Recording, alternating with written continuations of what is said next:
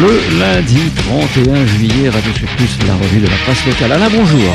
Eh oui, bonjour et bon début de semaine à tous. Eh oui, je cherchais à la une des journaux les nouvelles mesures gouvernementeuses et je les ai pas trouvées. C'est quand même bizarre. Hein non, je suis pas complotiste. En tout cas, on préfère nous parler, par exemple, dans le quotidien, de Réan Gani qui a gagné le rallye le 54e tour auto. Et eh oui, et 34 ans après son papa, à seulement 21 ans, Réan a donc remporté cette victoire qui rappelle celle de son père, Sabir Ghani, il y a 34 ans, jour pour jour. C'était sur une deux Dion Bouton. Euh, non, euh, non, quand même pas.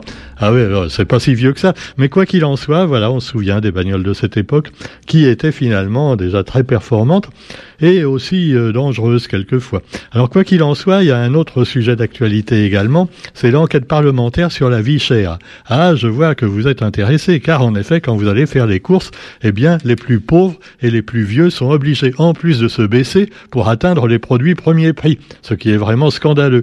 Et les premiers premiers prix, on le sait, ont plus de sel, plus de sucre, plus de matière grasse pour casser, pour cacher finalement, eh ben, euh, oui, leur, leur, qualité de merde. Alors, quoi quoi qu'il en soit, eh bien, il paraît que ça risque de changer, car notre bon gouvernement ainsi que nos élus se battent pour éviter la vie chère pour les plus pauvres.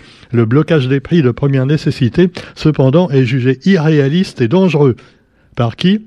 Par le groupe Renaissance, bien sûr. Eh ben oui. Non, non. Alors, il faut pas bloquer les prix, hein, même pour les plus pauvres, parce que c'est irréaliste et dangereux.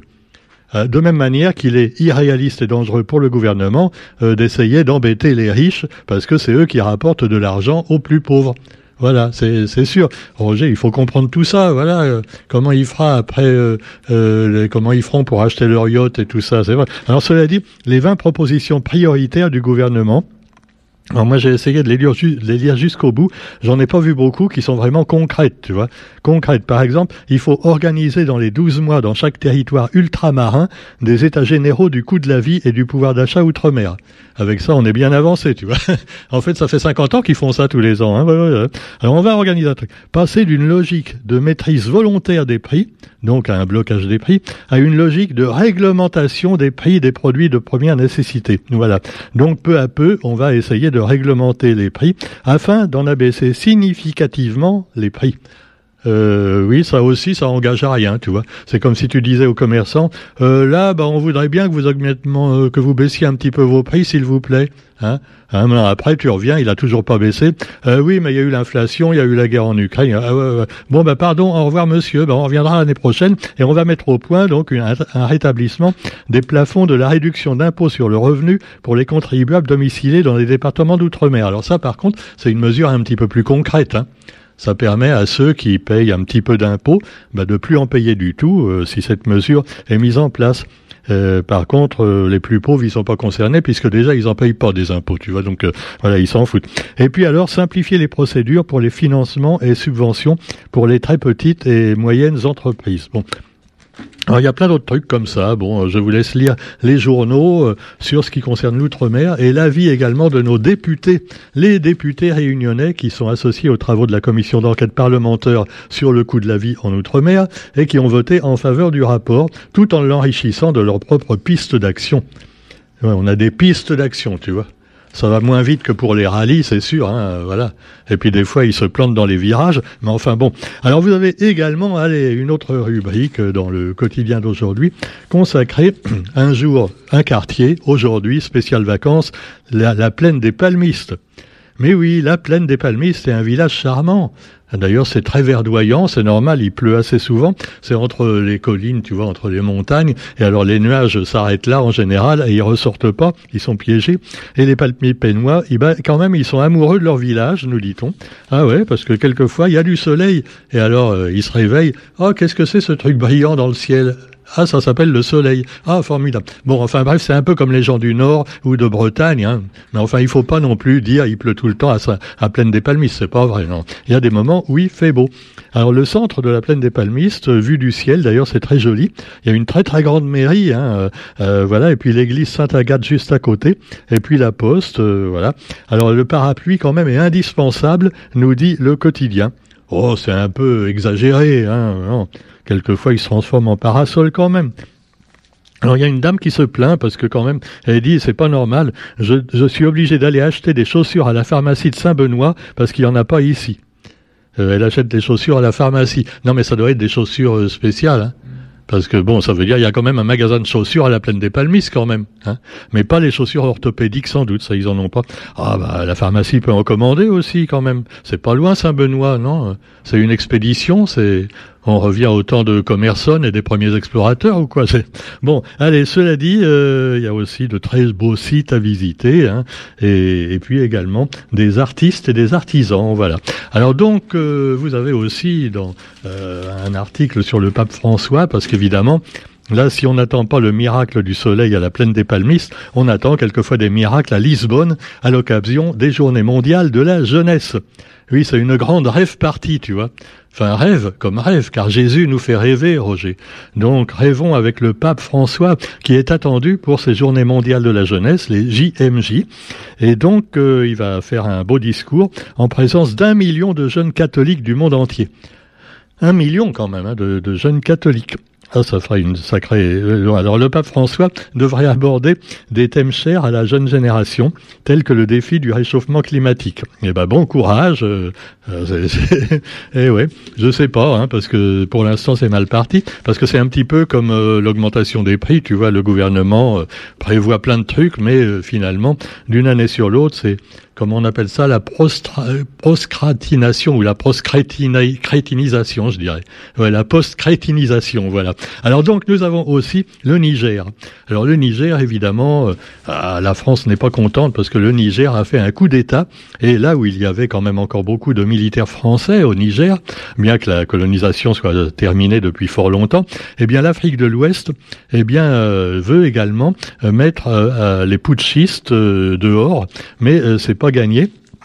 Elle a donc ordonné, euh, les pays d'Afrique de l'Ouest ont ordonné un blocus économique du Niger, décidant la suspension immédiate de toutes les transactions commerciales et financières avec la junte, donc qui a pris le pouvoir, et, euh, ils affirment ne pas exclure un, un retour à la force retour à la force euh, en Afrique, oui, euh, ça peut quand même générer un bain de sang, surtout que maintenant on sait que le Niger se met plutôt du côté de la Russie et de la Chine, ce qui va pas arranger les choses également, eh bien du côté de l'Ukraine, et puis nouvelles attaques de drones ukrainiens à Moscou et en Crimée.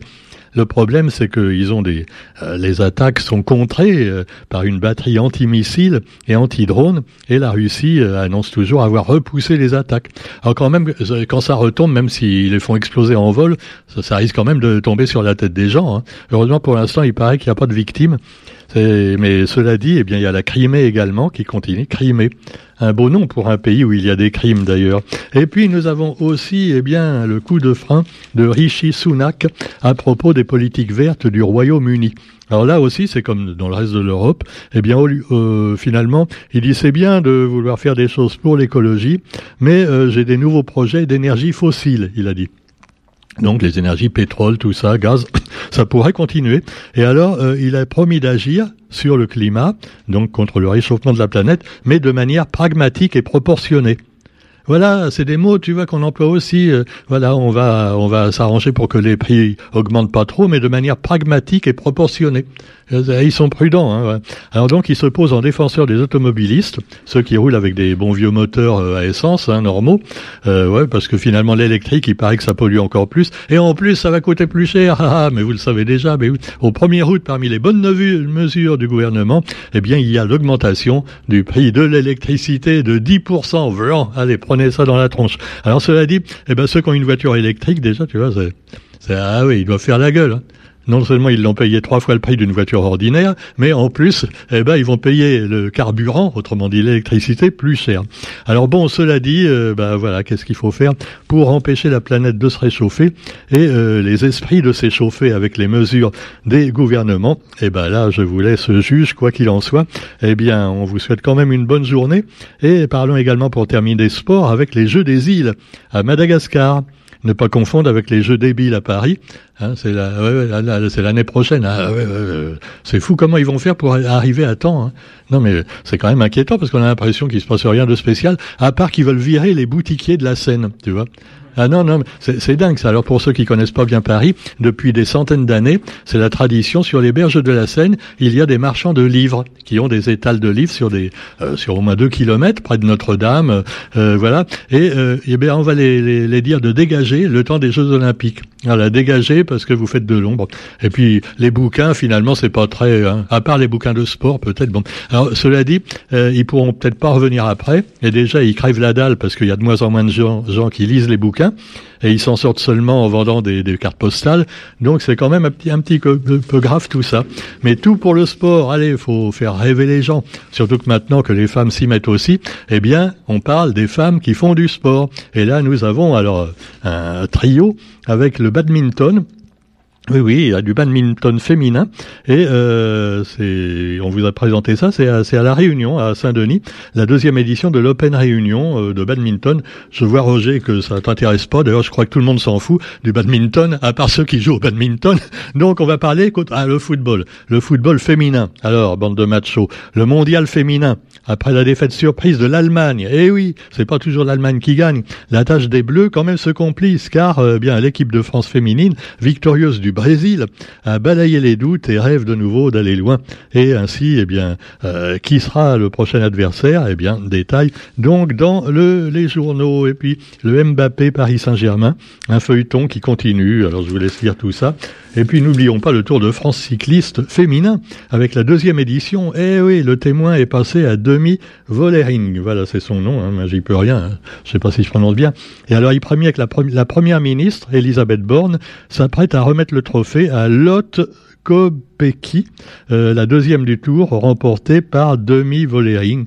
La polonaise Katarzyna Nieva Dioma se place en troisième position. Je commence à bafouiller complètement, mais c'est pas de ma faute. Hein. Euh, euh, c'est compliqué. Hein. Bah, oui. Alors cela dit, Elisabeth Borne qui remet les, les prix. Je sais pas si elle sait faire du vélo, hein, mais enfin pour l'instant, elle est dans un équilibre assez instable. Elle ferait mieux de remettre les roulettes hein, au gouvernement. Allez, pendant ce temps-là, elle cajole les ténors de sa majorité. Alors, elle a rencontré Édouard Philippe, le prochain président de la République, certainement. Bah oui, non, Roger, c'est plié, hein, à mon avis. C'est lui ou Attal, là, tu vois. Vous les, ah non, non, parce que voilà, il se renvoie, tu vois, il se passe le témoin. Enfin, il se passe le témoin, sauf quand il y a des affaires judiciaires, ça c'est autre chose. Alors donc, visite chez Édouard Philippe et François Bayrou. Par contre, François, lui, il a aucune chance de redevenir président. Hein, non, jamais. Hein. François Bayrou, pour lui, c'est fini. Mais Édouard Philippe a de bonnes chances. Surtout que maintenant, il a changé de tête. D'abord, sa barbe est toute blanche. C'est plus un panda. Maintenant, il est, on le reconnaît plus. Il a perdu encore des cheveux. Donc, on croit que c'est un autre. Donc, aux élections présidentielles, les gens vont dire, ah, il est pas mal ce mec, on va voter pour lui. Ah, bah ouais, ouais, c'est comme ça que ça marche. Très bon. Sur ce, on vous souhaite quand même une bonne journée, je vous le disais. Et puis on se retrouve quant à nous bah, demain, le premier jour d'août, avec les nouvelles, les nouvelles mesures gouvernementales qui vont certainement vous plaire beaucoup. Salut, ça va réchauffer un peu l'atmosphère. Salut